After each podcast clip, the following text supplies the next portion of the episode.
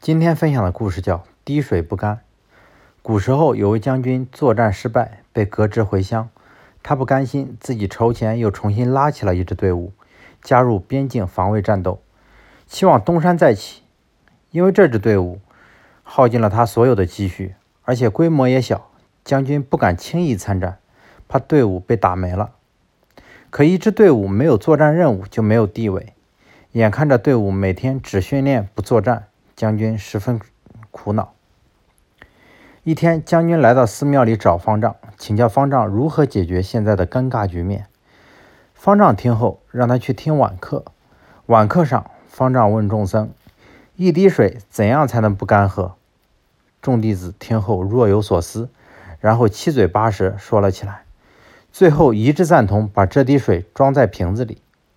方丈听后，让人找来了一个瓶子。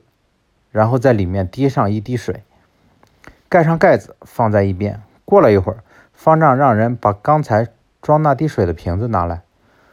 众僧发现那滴水没有了，瓶壁上只凝结了一层白霜。众僧面面相觑，问方丈到底用什么方法好。方丈沉思片刻，说：“把它放到江河湖海里去。”众人听后拍手称绝。方丈看向将军，问他可有所感悟。将军想了想，对方丈说：“师傅，我的思想狭隘了。我这就回去，带着队伍加入朝廷大军，这样我既可以参战，又有各种支援和保障，将来定会建功立业。”方丈听后点头笑了。